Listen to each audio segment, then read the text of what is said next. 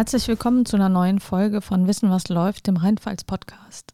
Mein Name ist Rebecca Ditt, ich leite die Pfalz-Redaktion und heute bei uns zu Gast ist Andreas Sturm. Andreas Sturm ist äh, vor kurzem als Stellvertreter des Bischofs äh, des Bistums Speyer zurückgetreten, aus der katholischen Kirche ausgetreten und äh, wird künftig in der altkatholischen Kirche als Pfarrer am Bodensee arbeiten. Fast zeitgleich zu seinem Rücktritt hat er auch ähm, sein neues Buch auf den Markt gebracht, das jetzt äh, vor kurzem erschienen ist, mit dem Titel Ich muss raus aus dieser Kirche. Eineinhalb Jahre des Schreibens ähm, haben Sie im Interview mit meiner Kollegin gesagt, Herr Sturm, äh, stand in diesen eineinhalb Jahren schon fest, dass Sie zurück und aus der Kirche austreten werden? Immer wenn ich so vor äh, schwierigen Entscheidungen stand, habe ich angefangen, ein Tagebuch zu schreiben. Und ähm, einfach mir selber nochmal so mein, meine Gedanken äh, zu verschriftlichen, hat mir oft geholfen, für mich auch Entscheidungen zu fällen und zu treffen. Und genau das ist hier auch passiert. Ich habe einfach gemerkt, dass ich mich in dieser Kirche immer öfter wie so eine Art Fremdkörper auch erlebt habe. Und ähm, habe dann angefangen, das zu Papier zu bringen. Ich habe das dann irgendwann so meinen Weg der Entfremdung genannt, weil ich dann irgendwann auch gemerkt habe, das ist auch was, was ich meiner Familie, meinen Freunden nochmal ähm, geben kann, einfach um auch meinen Schritt zu verstehen, weil das ja schon sehr fundamental ist. Und habe dann in der Rückmeldung, als ich das das erste Mal in der Familie und bei Freunden gesagt habe, gehört, ja, warum ähm, machst du daraus nicht ein Buch? Aber der Gedanke, dass da ein Buch entsteht vor anderthalb Jahren, das war nicht so. Und da ging es einfach darum, für mich mal klarzukriegen, was ich eigentlich will. Also therapeutisches Schreiben? Ja, ähm, im weitesten könnte man das vielleicht so sagen, ja.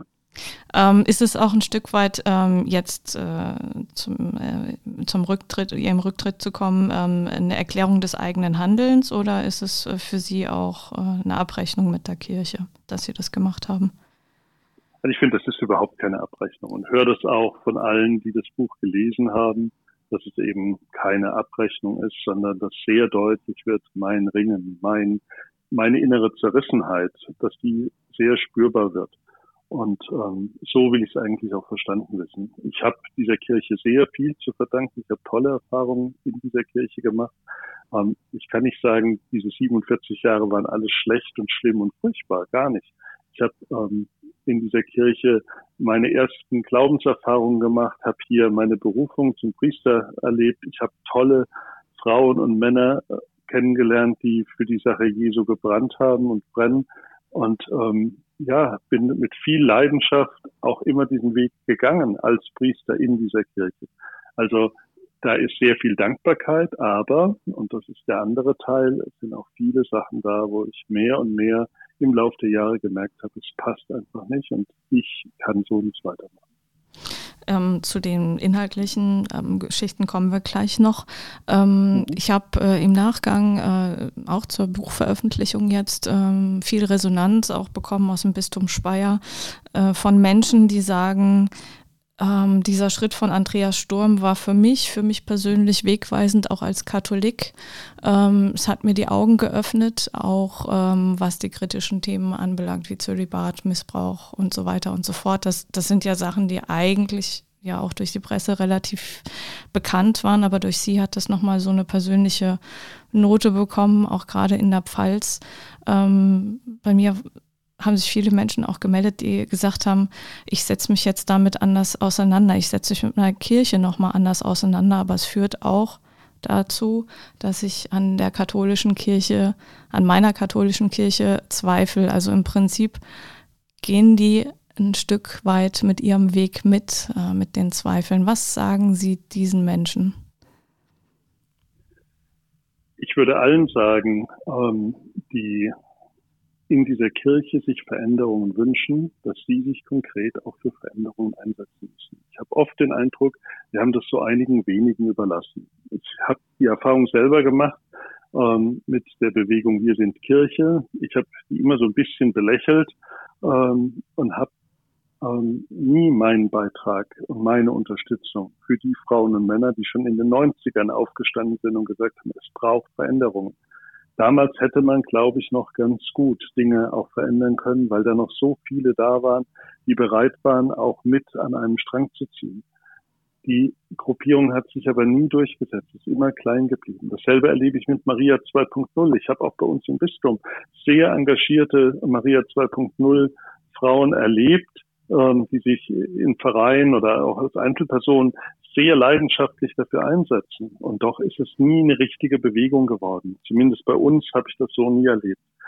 Und ich höre immer wieder, dass ganz viele sagen, ja, ich bin unzufrieden, ich bin unglücklich, es braucht Veränderung. Aber wer Veränderung will, muss auch was dafür tun. Und dann reicht es auch nicht zu sagen, naja, es gibt die jetzt ja in Frankfurt beim synodalen Weg, die werden schon richten. Nein, wer Veränderung will, muss sich dafür einsetzen. Und dann kann man das auch nicht einzelnen, einzelnen wenigen überlassen, wie, naja, da ist ja der Sturm, der sagt als mal was, und das ist ja auch ganz schön.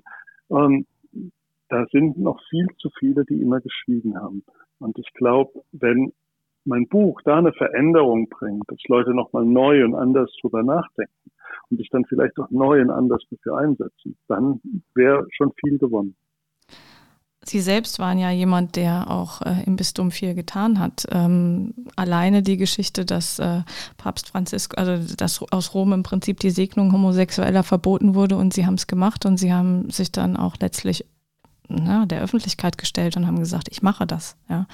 Ähm, allein so ein Schritt, aber Sie schreiben ja auch in Ihrem Buch, Sie haben ja mit Bischof Wiesemann ähm, beispielsweise da, dafür gesorgt, dass in den Hauptabteilungen des Ordinariats von fünf Stellen äh, zwei mit Frauen besetzt wurden und einen mit einem mit einem Mann, der nicht zum Klerus gehört. Das heißt, Sie haben viel bewegt, aber Sie gehen trotzdem. Haben Sie das Gefühl, auch was zurückzulassen? Ja, also natürlich. Ähm, ich, also ich weiß, der, dieser Spruch ist so ein bisschen ähm, vielleicht auch manchmal überbeansprucht mit dem lachenden und dem weinenden Auge. Ähm, da ist sehr viel Schmerz dabei, wenn ich jetzt sage, ich gehe, weil diese Kirche war für mich auch Heimat und mein Bistum war Heimat, die Pfalz war für mich Heimat. Ähm, ich habe hier wunderbare Kolleginnen und Kollegen und ich bin nie mit äh, der Faust in der Tasche ins Büro gegangen. Ich bin immer äh, mit großer Leidenschaft zur Arbeit gegangen und ich habe auch immer gerne gearbeitet. Ähm, und ähm, ja, also da ist sehr viel Schmerz auch da. Aber bei all dem, was Sie jetzt eben genannt haben, ja, ähm, ich will das auch gar nicht relativieren. Und doch möchte ich nochmal so also auch da ein bisschen den Finger in die Wunde legen. Ja, es ist richtig, ich habe Homosexuelle schon gesegnet gehabt. Aber wie habe ich es denn gemacht? Ich habe mich mit dem homosexuellen Paar getroffen in der Kirche, die wir von innen abgeschlossen haben. Und wir haben zu dritt eine Segensfeier gemacht. Das hat für die gepasst. Wir haben das vorher auch lange besprochen. Aber wo waren denn die Freunde? Wo waren denn die Familien der beiden, ähm, die vielleicht auch diesen Schritt gerne miterlebt haben? Aber da habe ich nicht mutig genug habe mich nicht getraut.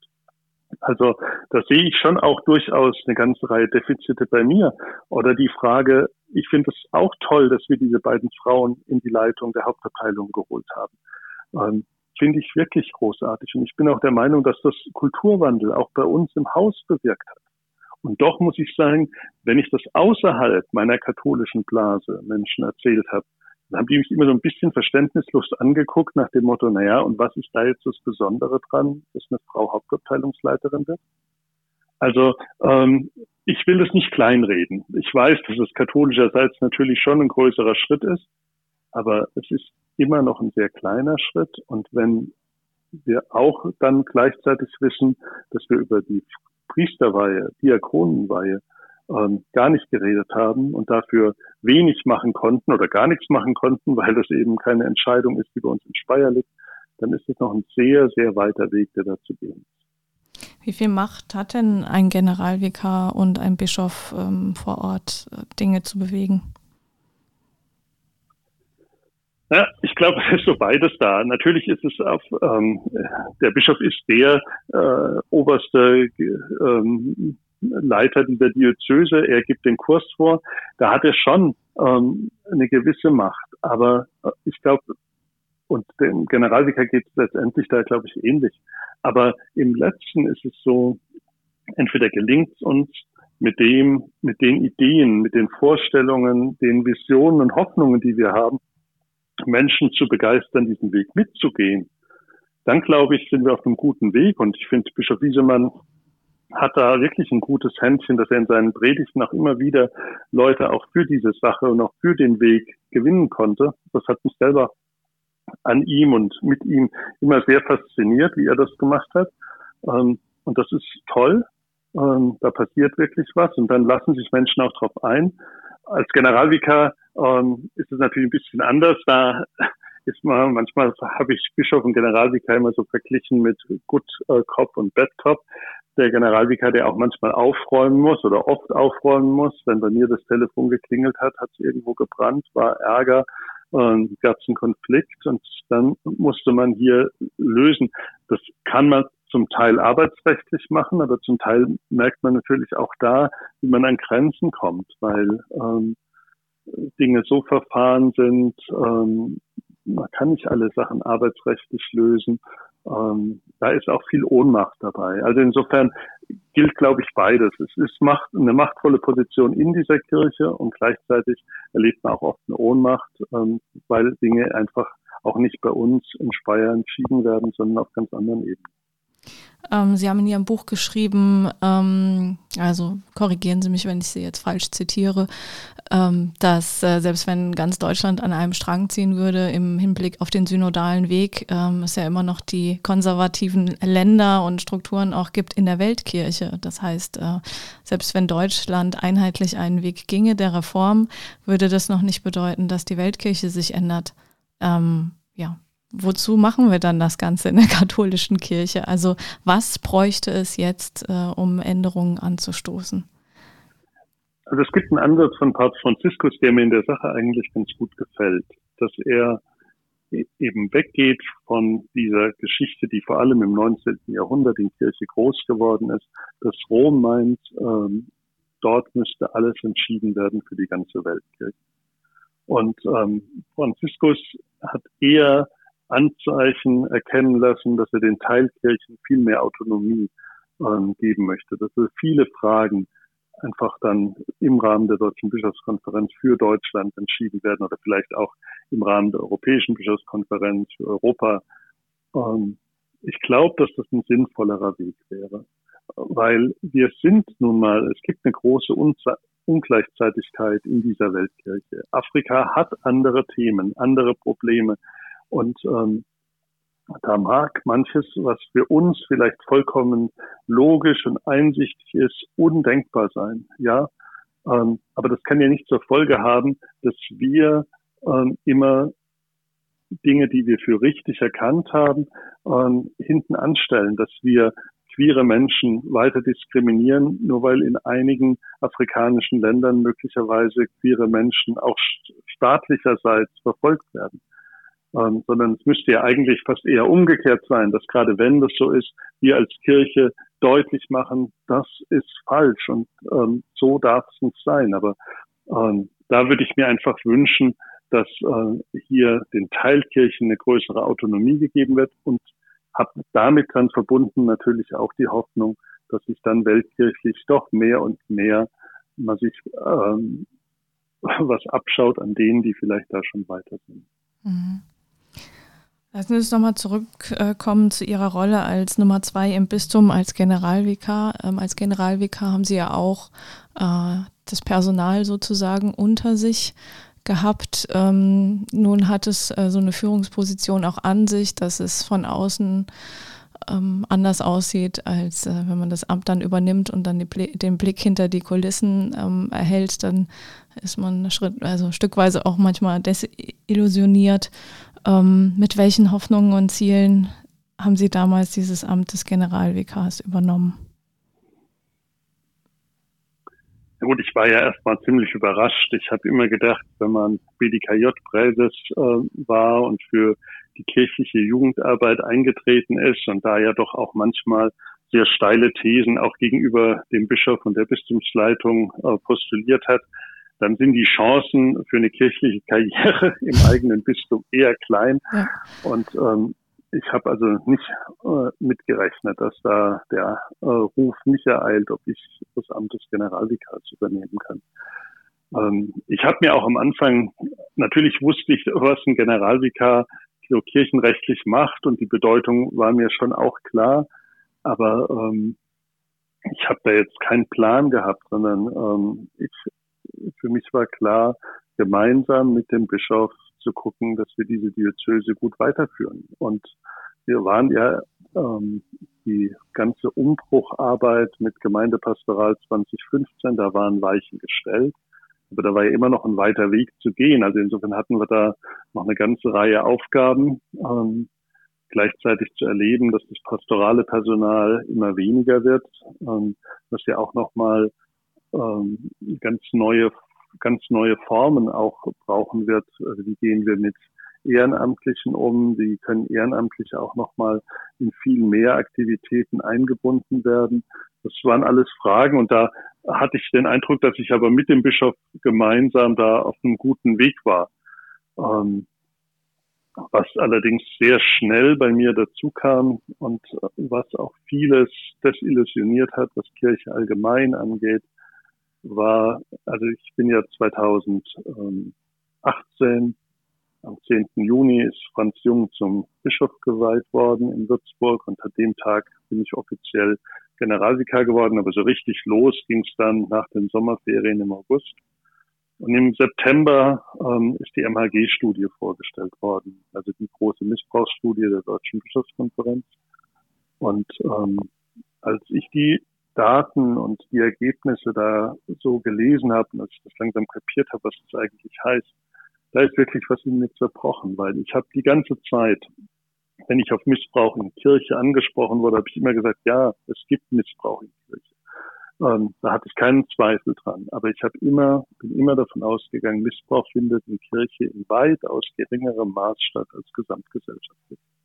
Und diese Missbrauchsstudie, die MAG-Studie, die hat mir vor Augen geführt, dass das eine Illusion war, die absolut falsch war. Die war durch nichts gedeckt. Ich war einfach nur mein Kindheitsglaube, sage ich mal, dass diese Kirche ähm, gut ist. Und ähm, da habe ich gemerkt, nein, das ist ähm, nicht so. Da ist ganz viel Verbrechen in dieser Kirche passiert. Und das hat mich sehr massiv schockiert. Ja. Mhm.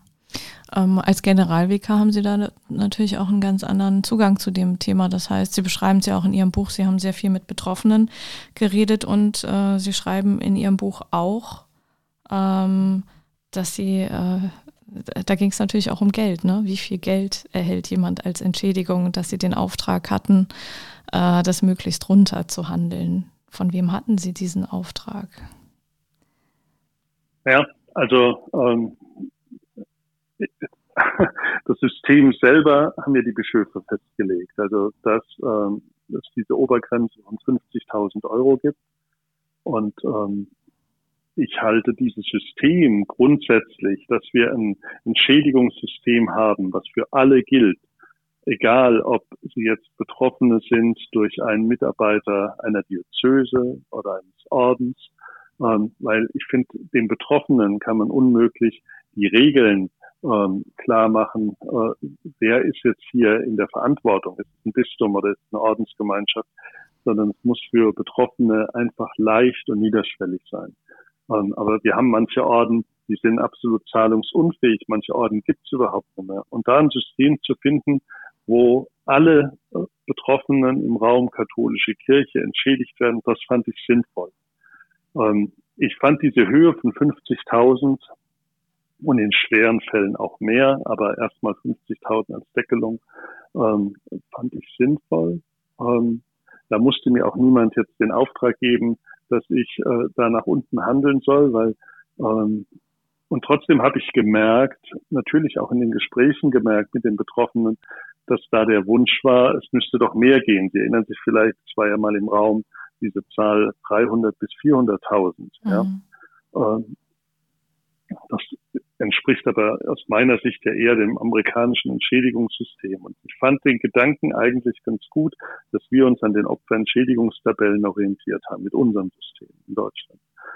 Und ähm, ja, und trotzdem, wenn Sie den konkreten Betroffenen vor Augen haben, der möglicherweise auch in einer prekären Lebenssituation ist, der ihnen sein Leid schildert, dann mag das theoretisch gedachte Modell ähm, zwar vielleicht sinnvoll sein und trotzdem ist es einem dann oft sehr schwer gefallen, ähm, sich dann hinzustellen und zu sagen, ja, trotzdem bin ich der Meinung, das ist das richtige System. Also es, ja, auch da zeigt sich ein Stück weit wieder Zerrissenheit, ja.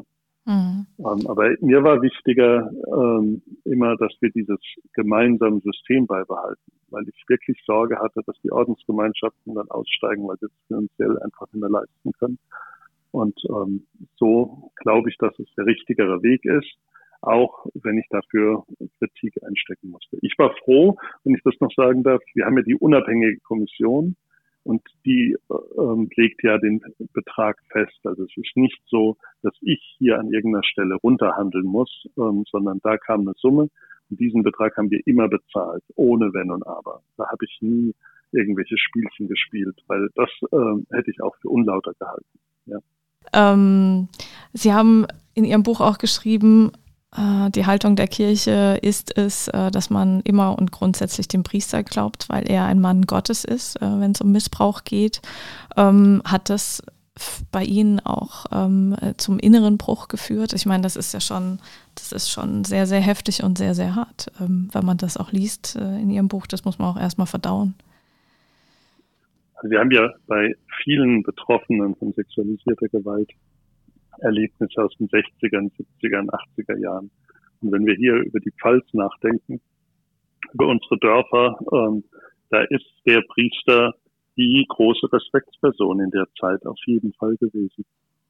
Und wenn der, wenn der Betroffene, ein Kind, dann sagt, der Priester hat irgendwas mit mir gemacht und Sie können sich ja vorstellen, wie schwer auch überhaupt im Kindesalter das in Worte zu bringen ist, was da passiert ist. Ähm, und dann der Priester, der auf der anderen Seite der heilige Mann Gottes, da ist so eine hohe Diskrepanz.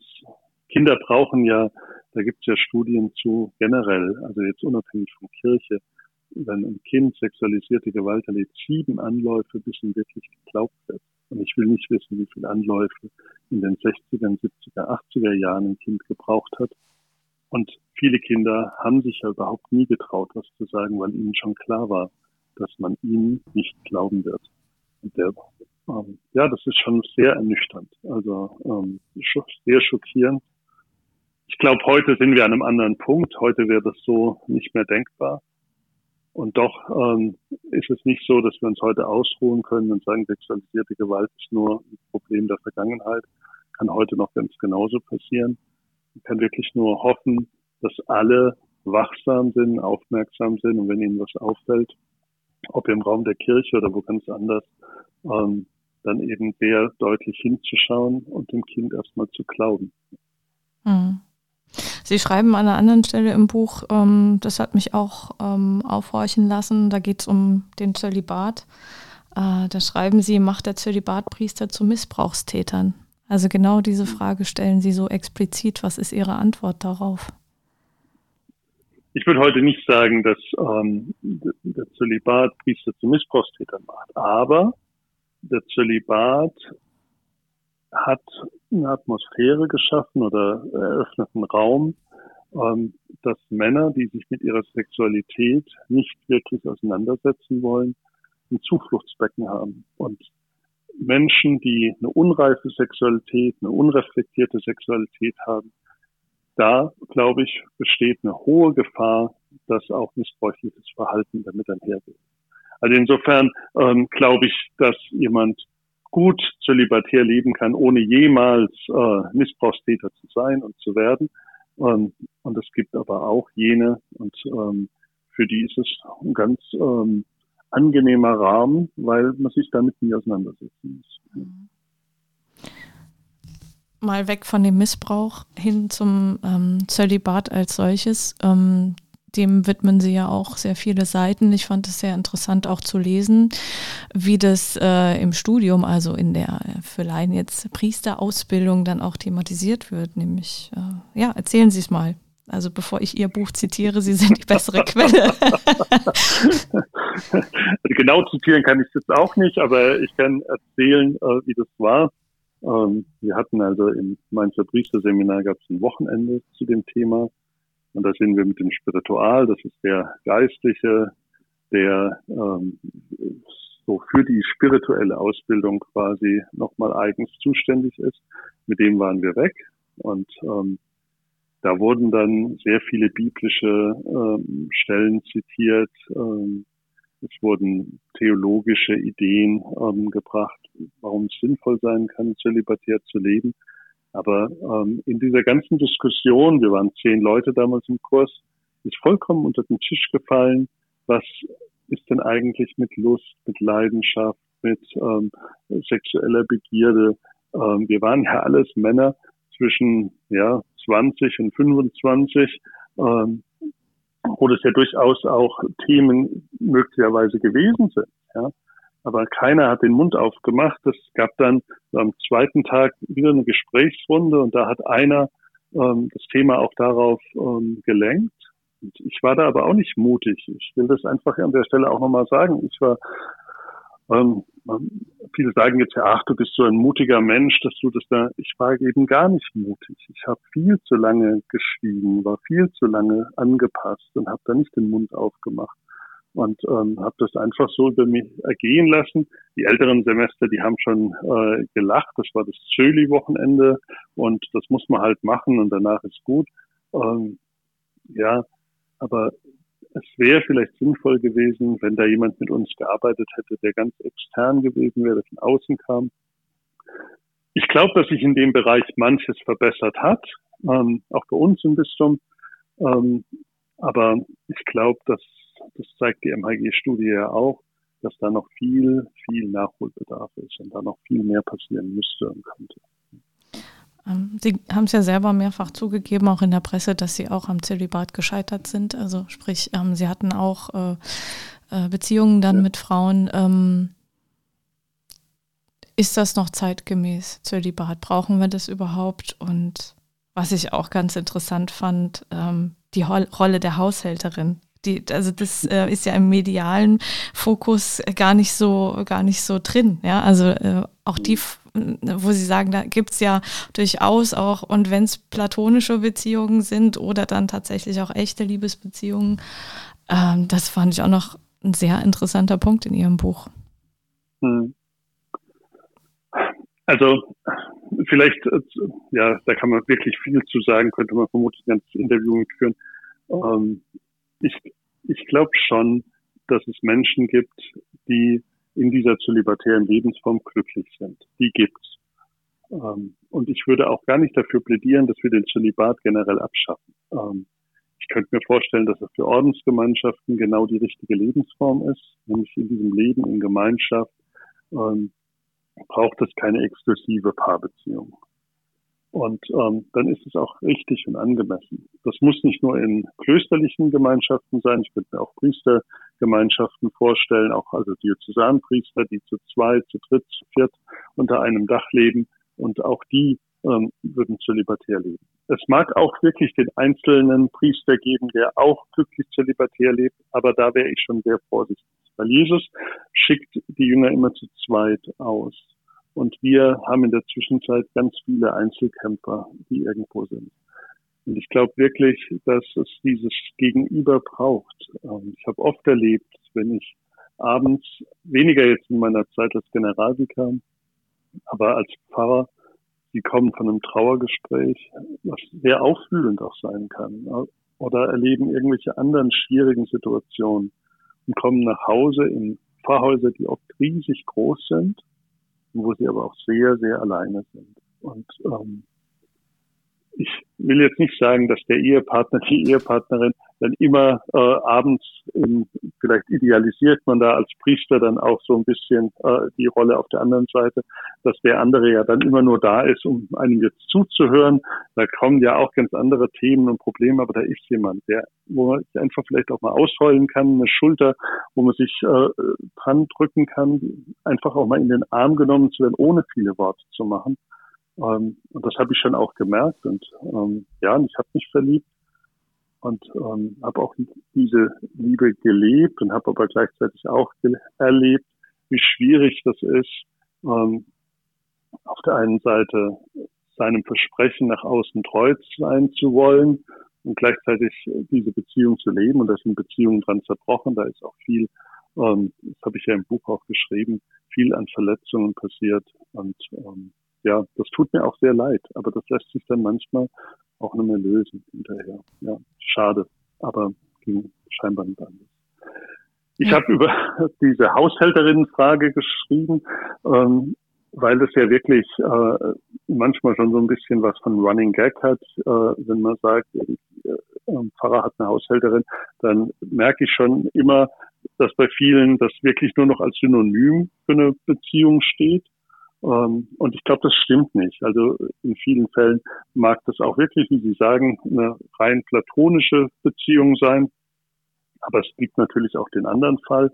Und ähm, ja, dem bin ich einfach so ein bisschen nachgegangen, was das eigentlich heißt, weil am Ende finde ich das gar nicht so wichtig, ob es eine Liebesbeziehung ist oder nicht. Da sind zwei Menschen, die teilen Leben miteinander.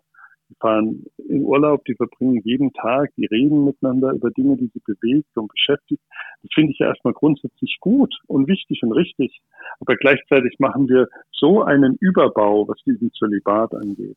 Also insofern kann ich, wenn Sie mich so konkret fragen, ähm, bin ich für die Abschaffung ich bin auf jeden Fall für die Abschaffung der Verknüpfung von Priesterweihe und diesem Pflichtzölibat.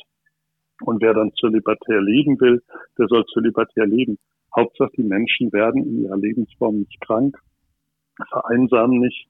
Es muss ja nicht unbedingt ähm, immer eine Beziehung sein. Manche werden wirklich auch krank, flüchten sich in Drogen. Alkohol ist da ja oft erlebt. Ähm, und das finde ich einfach sehr schade. Mhm. Bevor wir den ähm, zum Abschluss des Gesprächs den Ausblick wagen an den Bodensee und was Sie dort erwartet, äh, würde ich gerne mit Ihnen noch so ein kurzes Fazit ziehen wollen, denn ähm, ich habe, ich kenne Sie auch aus, aus der Arbeit schon, schon länger, habe Ihren Weg verfolgt, lese das Buch auch ähm, und empfinde äh, oder sehe da jemanden, der eigentlich versucht, das Erlebte aufzuarbeiten, transparent zu machen ähm, und jemand, der auch an den großen Themen äh, der Kirche ein bisschen aufgerieben wurde. Also ein bisschen ist vielleicht untertrieben. Ähm, was mich stutzig gemacht hat, ist, ähm, Bischof Wiesemann hat sich sieben Monate Auszeit genommen, weil er gesagt hat, er ist an die Grenzen seiner Belastbarkeit gelangt. Ähm, sie treten zurück und treten aus, ähm, weil sie sagen, sie kommen damit nicht mehr klar. Ähm, verlangt Kirche ihrem Führungspersonal auch zu viel ab? Sind das zu große Themen für, ja, letztlich sind sie ja auch Mensch. Ja, eigentlich glaube ich, dass wir ähm, diese Ämter ähm, so überfrachtet haben mit Erwartungen und so viel daran geknüpft haben, dass ich eigentlich glaube, es ist eine Zumutung, vielleicht auch wirklich eine Überforderung, ähm, vor allem auch beim Bischofsamt. Ähm, ich habe oft ähm, zum Bischof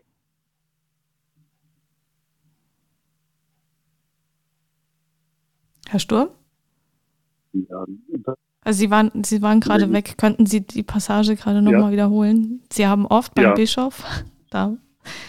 Ja, ich habe oft beim Bischof ähm, davon gesprochen, dass es vielleicht sinnvoll wäre, wenn wir, äh, wenn Ämter eben auf Zeit vergeben werden. Also, dass man nicht einfach hingeht und ähm, man wird zum Bischof äh, geweiht und ist dann bis zu seinem 75. Lebensjahr Bischof, sondern man übernimmt eine Verantwortung für acht oder für zehn Jahre und dann geht man auch wieder zurück. Da bin ich der Meinung, wir haben durch die Weiheliturgie und die, das Amtsverständnis, also da auch so viel dran geknüpft, dass es oft sehr, sehr schwer ist. Ähm, und heute wird von dem Bischof, glaube ich, viel mehr erwartet, als es noch vor 50 oder 100 Jahren der Fall ist. Nochmal eine ganz andere mediale Präsenz auch. Ähm, die Leute haben ganz andere Erwartungen. Wer hat denn früher den Bischof geschrieben? Das ist ja kaum vorgekommen. Aber heute schickt jemand eine E-Mail an mich, an den Bischof ähm, und äh, noch zig andere Leute im Verteiler, wo sie ständig mit ähm, Themen konfrontiert werden, die früher nie auf dem Bischofsschreibtisch überhaupt gelandet wären. Und ähm, ich glaube schon, dass äh, in einer veränderten Welt auch solche Ämter anders gedacht werden müssen. Ordensgemeinschaften haben uns das, finde ich, gut vorgemacht. Dass die Leitungspositionen nur für eine bestimmte Zeit ähm, ausgefüllt werden und dann tritt man auch wieder zurück ins Glied. Ich glaube, das hat auch einen Vorteil bei den eigenen Entscheidungen. Wenn eine Entscheidung, die ich heute treffe, mich möglicherweise in ein paar Jahren selber betrifft, weil ich wieder Pfarrer bin, ähm, ich glaube, das würde auch Dinge nochmal verändern in der Art, wie Leitung wahrgenommen wird. Absolut. Äh, lassen Sie uns zum, zum Schluss mal äh, einen kleinen, kleinen Ausblick wagen auf das, was Sie jetzt erwartet als nächstes. Sie sind äh, in die altkatholische Kirche gegangen, werden äh, am Bodensee arbeiten. Sie haben sich äh, dort den Menschen schon vorgestellt. Wie war die Resonanz nach all dem Medienrummel jetzt?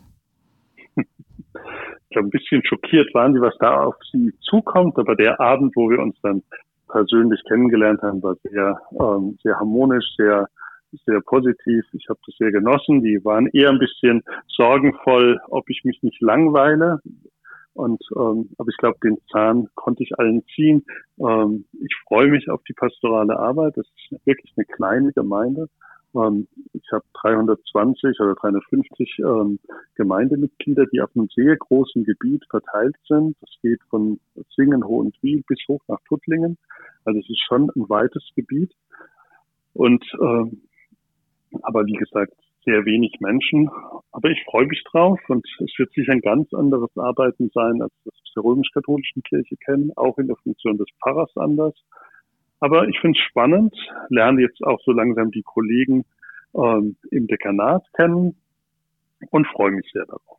Haben Sie sich konkrete Projekte schon vorgenommen oder hat man überhaupt den Kopf jetzt dafür? Ich meine, Sie sind ja, Sie eilen ja momentan von einem Interview zum anderen und schlagen dann wahrscheinlich relativ gestresst auch unten am Bodensee erstmal auf und müssen sich wahrscheinlich neu sortieren, oder? So stelle ich mir das sehr, sehr laienhaft vor.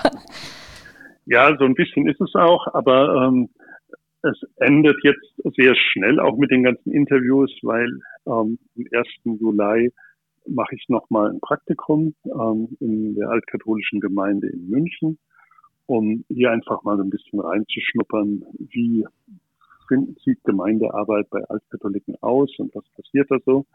Und ähm, dann fange ich am 1. August an. Und die, ähm, ja, eine große Umstellung für mich wird ja sein, dass nicht der Pfarrer jetzt hier der ist, der hier alles vorgibt. Es gibt einen Kirchenvorstand und mit denen werde ich gemeinsam schauen, was für Projekte wir angehen. Also ich werde da nicht mit fertiger Agenda kommen, was mein Programm ist, sondern wir werden gemeinsam schauen, wo führt uns der Weg hin. Und da freue ich mich drauf. Herr Sturm, vielen Dank für das Gespräch. Ähm, ich glaube, es gibt viele Menschen, die ihren Schritt bewundern und äh, die auch weiter ihren Schritt, ihre Schritte auch am Bodensee verfolgen werden. Ähm, ich wünsche Ihnen alles erdenklich Gute und vor allen Dingen ganz, ganz viel Kraft. Danke. Herzlichen Dank, Frau Dankeschön.